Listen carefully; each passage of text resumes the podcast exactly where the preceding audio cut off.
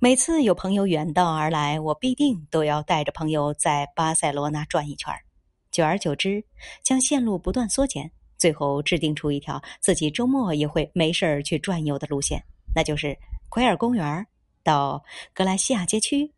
到流浪者大街，然后博盖利亚市场，再然后海港、城市沙滩，最后圣家堂。为何奎尔公园排名首位呢？因为这是每次去都感到心旷神怡的地方，世界上再也找不到任何一个公园可以和它相媲美。和圣家堂一样，它也是未完成的。